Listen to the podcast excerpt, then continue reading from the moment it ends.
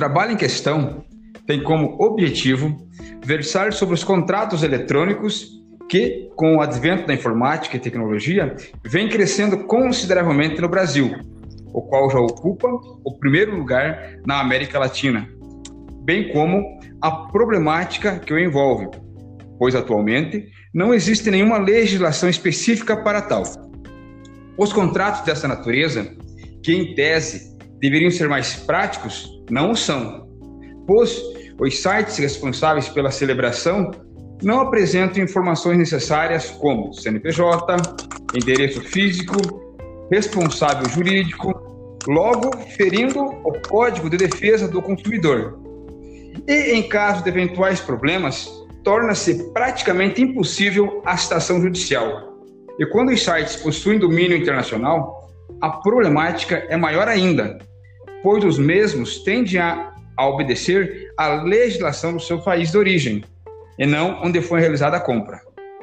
Há doutrinadores que vislumbram uma nova forma de contrato, os quais necessitam de uma nova legislação, enquanto outros doutrinadores observam que esses contratos precisam seguir a legislação vigente no contrato físico. Essa forma de contrato abalou as referências fundamentais dos contratos, que são quem contrata, onde contrata, quando contrata, com, como contrata e o que contrata.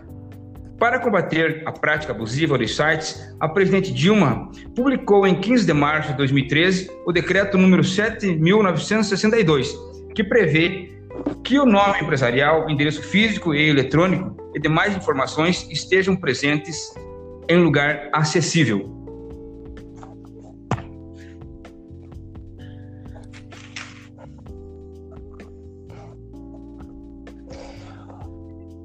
Vou comentar um pouco sobre a transnacionalidade do contrato, que é isso que o Marcelo comentou. É, o nome específico seria né, o contrato transnacional, que é quando esse contrato eletrônico ele, ele, vai, ele vai passar o território, certo? Ele vai globalizar, certo? Inclusive, é, assim, não há dúvidas né, que a internet trouxe essa mudança histórica para qualquer ato né, feito judicial, principalmente nesse ramo do direito, que qualquer informação vai estar na palma da sua mão. E o Poder Judiciário brasileiro, ele ainda engatinha nessa situação, certo? É, o Brasil é um país muito grande, então você tentar é, transformar no Brasil inteiro um padrão de contrato eletrônico ainda é complicado, certo? Então, assim, não tem nenhum não tem nenhuma lei específica sobre isso.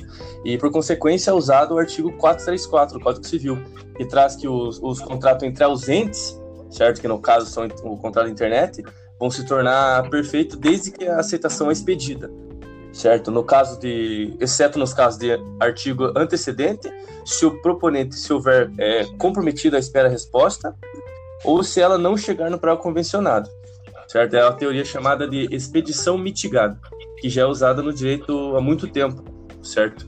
Então, a justiça, a nossa justiça do Brasil, ela tem uma defesa do consumidor que ainda defende muito a relação dos clientes do país né, tanto com fornecedores nacionais quanto fornecedores fora do país, é, que, que constantemente causa essas situações de estresse, né, estresse jurídico, como por exemplo a compra é, na China, que às vezes demora a chegar, ou você compra lá e não chega o previsto, então a nossa lei ainda prevalece o cliente, sem, sem dar, dar o, a bola para pro, a empresa maior, certo? Robson? entrando nessa cara do, do certo, é bom também a gente ter a consciência de como contratar a informalidade do contrato eletrônico, né? A forma do contrato eletrônico tem historicamente uma dupla função. Por um lado, alerta os contratantes para a seriedade do vínculo contratual, fazendo refletir sobre a contratação antes de concluí-la definitivamente. E, por outro lado, serve perante próprio contratante e, e a sociedade como do contrato, esse conteúdo. Ambas as funções encontra na internet, em página virtual, né? Em questão ao a segunda vida, teu contrato. É, então, tá tudo virtual, você consegue as informações tradicional, a forma da ação eletrônica é a exibição de uma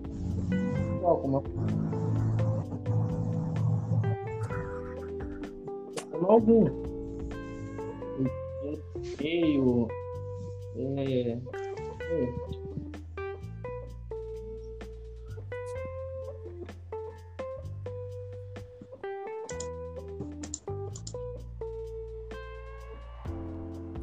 André?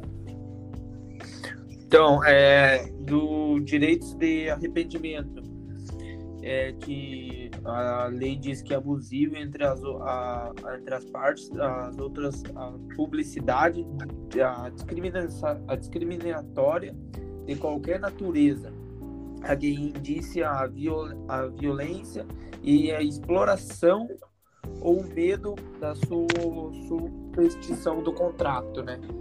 Junto com isso, a gente pode concluir que os chamados contratos eletrônicos não são representados por um por uma por um mundo da parte é, estranho ao direito dos contratos ou governa o governo ou governador.